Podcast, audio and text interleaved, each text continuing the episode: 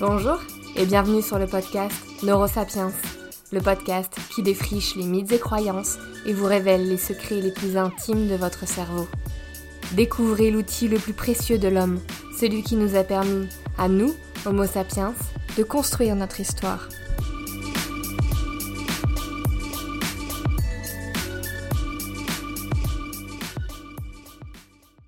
Nobody can do it like me. Nobody. Nobody can do it like me. Honestly. Nobody's stronger than me. Nobody has better toys than I do. There's nobody bigger or better at the military than I am. Nobody loves the Bible more than I do. Nobody builds walls better than me. Nobody in the history of this country has ever known so much about infrastructure as Donald Trump. I know the H-1B. I know the H-2B. Nobody knows it better than me. Nobody knows politicians better than I do. Nobody knows more about taxes than I do. Nobody knows more about debt than I do. Nobody knows the system better than me. Ah, ce bon vieux Donald Trump qui ne nous manquera pas du tout. Cette semaine, Trump entame ses derniers instants à la tête des États-Unis. Et pour fêter cela, je vous propose un épisode spécial narcissisme.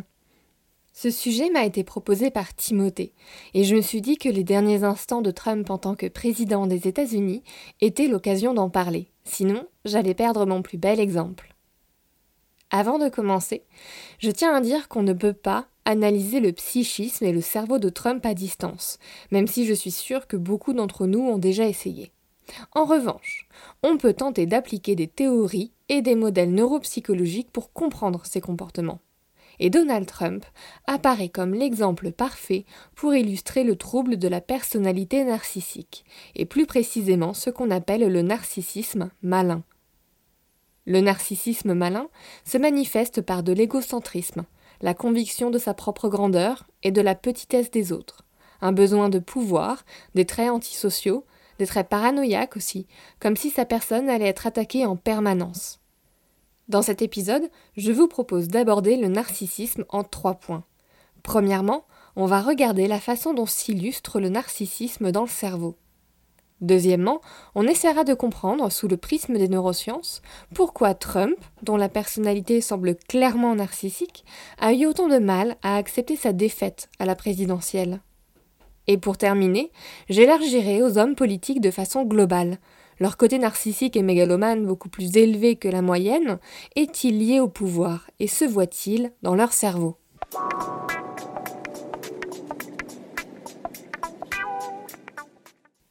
Le narcissisme de base existe chez tout le monde. Aimer sa propre personne et son image est humain et même nécessaire à minima pour soutenir l'estime de soi-même et la confiance en soi. Ce narcissisme de base se voit au sein du cerveau chez tout le monde. Un groupe de chercheurs a mis en avant que notre attention est inévitablement attirée par notre image, sans que nous en ayons conscience. Pour montrer ça, les chercheurs ont demandé à des volontaires de fixer pendant un certain temps une croix placée au centre d'un écran. À plusieurs moments, ils ont fait apparaître, durant un laps de temps très bref, des images du visage du participant ou des visages d'inconnus de part et d'autre de la croix. Le temps d'apparition des photos était si court qu'elles étaient impossibles à percevoir de façon consciente. C'est ce qu'on appelle les fameuses images subliminales. Grâce à un EEG, c'est-à-dire un électroencéphalogramme, vous savez ce casque avec plein de fils qui mesure l'activité électrique des neurones, les chercheurs ont révélé que l'attention des participants était inévitablement attirée du côté où était projetée l'image subliminale de leur propre visage. Et à la fin de l'expérience, quand on leur demandait ce qu'ils avaient vu sur l'écran, ils répondaient une croix, et c'est tout. Cette expérience est la toute première au monde ayant montré l'évidence du narcissisme dans le cerveau.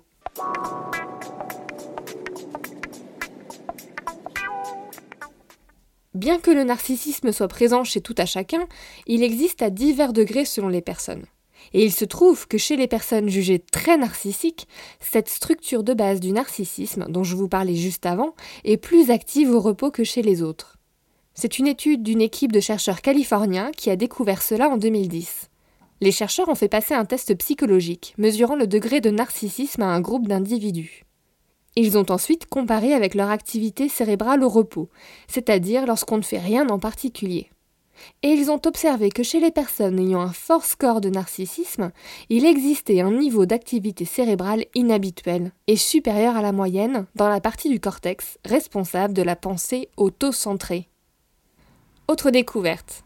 Ils ont observé chez les personnes fortement narcissiques une activité anormale dans la zone du cerveau servant à contrôler le comportement impulsif ce qui diminuerait le contrôle des impulsions chez les personnes narcissiques et augmenterait la probabilité de mauvaises décisions prises impulsivement. Ce comportement vous rappellerait-il toujours notre cher Donald Trump?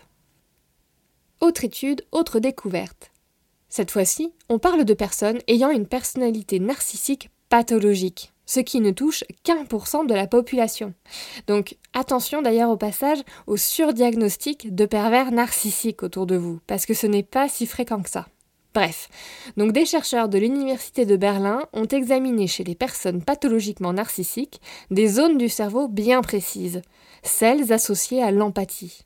En effet, une des principales caractéristiques du trouble de la personnalité narcissique est le manque d'empathie.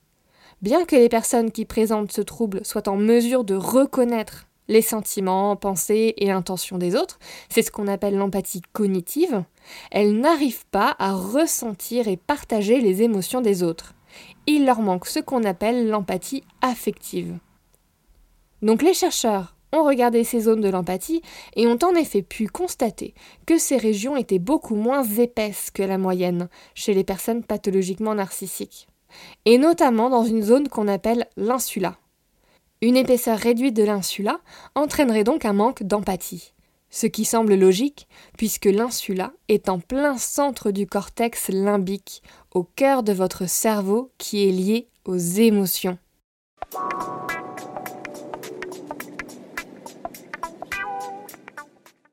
Voilà pour ce qui est du cerveau des personnes narcissiques. Une suractivité de la zone liée aux pensées autocentrées ainsi qu'une épaisseur réduite de l'insula, affaiblissant l'empathie, sont les deux éléments qu'on a trouvés de différents dans le cerveau des personnes narcissiques et qui expliqueraient une partie de leur comportement.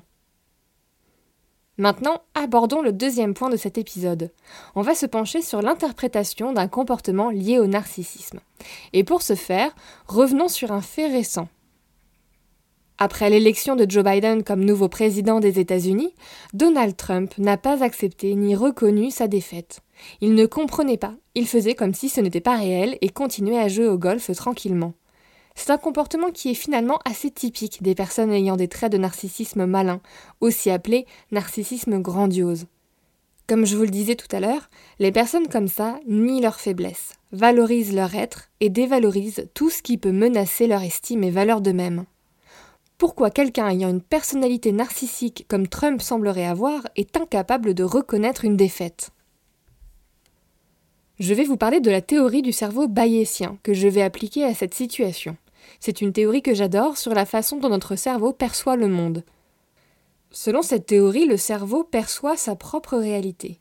Il créerait des modèles du monde et de la réalité selon notre prisme personnel, constitué de notre histoire, de nos croyances, de nos valeurs, de nos comportements, etc. Les croyances que nous avons du monde vont nous faire prédire constamment ce que nous vivons. Chaque seconde, le cerveau va prédire ce qu'on va vivre et vérifier que c'est concordant avec notre modèle du monde, nos croyances.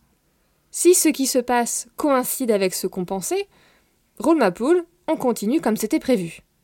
Mais lorsqu'il y a un décalage entre nos prédictions du monde et les stimulus qu'on reçoit du monde extérieur, eh ben il y a un bug. Il y a une erreur de prédiction. Et mon hypothèse, c'est que la défaite de Trump serait un bug de prédiction. Dans le cerveau de Trump, sa réalité à lui, c'est qu'il est plus grand que tout le monde. Il nous dépasse tous, il est grandiose. Ce n'est pas une opinion qu'il a de lui-même, c'est plus que ça, c'est un prisme de pensée. Et ce prisme est profondément narcissique, c'est une réalité pour lui, et il a construit sa vie et son parcours autour du fait qu'il est grandiose. Donc son cerveau, en fait, il est encodé pour prédire des situations où il gagne, où il est mieux que les autres. Une défaite au présidentiel n'est absolument pas prédite, sauf que, eh ben, il perd. C'est une erreur de prédiction. À partir de là, deux phénomènes peuvent se produire. Soit Trump change son modèle interne pour le rendre plus conforme à la réalité, c'est-à-dire je ne suis pas si grandiose que ça finalement, je ne suis pas meilleur que les autres. Il modifierait alors ses croyances et ses modèles du monde. C'est ce qu'on appelle couramment l'apprentissage. Soit, et c'est la deuxième option, il va tenter d'agir sur le monde pour que ce monde soit conforme à son modèle interne, c'est-à-dire à son image narcissique. Alors il va demander des choses comme des recomptages de voix à foison, un blocage du processus de transition, une annonce de sa victoire alors que les votes le montrent perdant, etc., etc. Alors bien sûr, cette vision du cerveau prédictif est une théorie, très populaire certes, mais une théorie. Cependant, cela peut apporter quelques éléments de compréhension assez logiques, hein, finalement, sur le comportement de Donald Trump suite à sa défaite.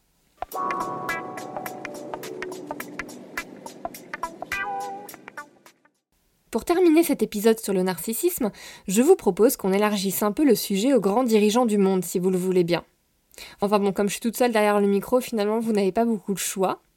Donc je vais élargir aux hommes politiques de façon générale, parce que même si Trump est un cas un peu particulier, il existe quand même un profil cérébral plutôt typique chez les hommes politiques.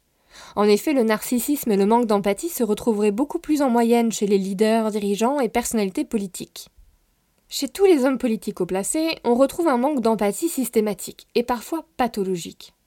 Le neuroscientifique Obi, oui, comme Obi-Wan, croit que ce manque d'empathie chez les grands dirigeants serait notamment dû au fait qu'ils posséderaient moins de neurones miroirs. Ces neurones permettent notamment de se mettre à la place de l'autre et d'imiter l'autre. Et pour Obi, le pouvoir viendrait détruire ces neurones miroirs, empêchant le politique de se mettre à la place de l'autre. Daker Keltner, qui est professeur de psychologie à Berkeley en Californie, parle lui du paradoxe du pouvoir. En début de carrière, les politiques ont besoin de montrer de l'empathie pour gagner en popularité. Mais plus un homme politique monte en grade, plus l'empathie est réduite, et surtout elle est non désirée. En effet, quand tu es dirigeant, il est difficile d'être empathique avec tout le monde. Dans les décisions et les lois érigées, il faut faire des choix et diriger son empathie vers certaines personnes et la faire taire envers d'autres. Pour Boris Cyrulnik, un neuropsychologue très populaire, avoir une personnalité narcissique aiderait grandement à conquérir du pouvoir, notamment parce que cette faille d'empathie est déjà présente naturellement chez eux. C'est ce dont je vous parlais tout à l'heure. Pour prendre des décisions à la faveur de certains et en la défaveur d'autres, il faut forcément avoir peu d'empathie. Sinon la culpabilité nous ronge, ou alors on est comme paralysé, on n'arrive pas à prendre de décision. Pour gagner en efficacité, le dirigeant semblerait donc devoir sacrifier son empathie.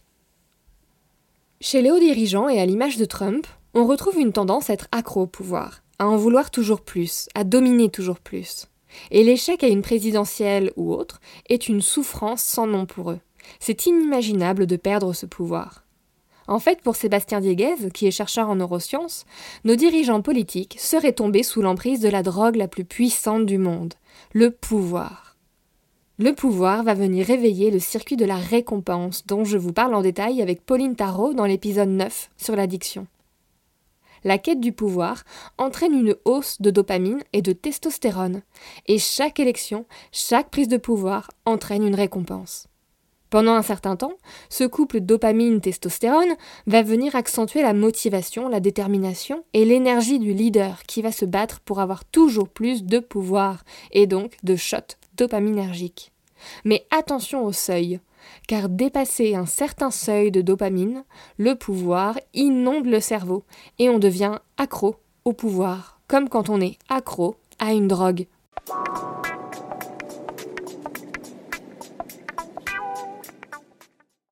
On pourrait parler du cerveau des hommes politiques pendant des heures, mais je vais m'arrêter ici pour cet épisode. Dans tous les cas, si vous souhaitez en lire un petit peu plus sur le cerveau des dirigeants, je vous conseille le livre d'Erwan Devez, Le pouvoir rend-il fou? Donc, si je résume tout ce qu'on s'est dit dans cet épisode. Le narcissisme est présent dans les profondeurs du cerveau de tout le monde. Et c'est bien, c'est nécessaire. Par contre, chez les personnes fortement narcissiques, on remarque une caractéristique cérébrale bien particulière. Il y aurait une suractivité de la zone liée aux pensées auto-centrées. De plus, on remarquerait une épaisseur réduite de l'insula, affaiblissant l'empathie. Le degré de narcissisme d'une personne serait donc visible directement à partir de l'étude de son cerveau. Ces caractéristiques, le narcissisme et le manque d'empathie, se retrouveraient beaucoup plus en moyenne chez les leaders, dirigeants et personnalités politiques. Je termine ce podcast pour préciser que sur l'Instagram de Neurosapiens, j'essaye chaque semaine de sortir une capsule d'anecdotes en lien avec le sujet traité dans le podcast qui vient de sortir.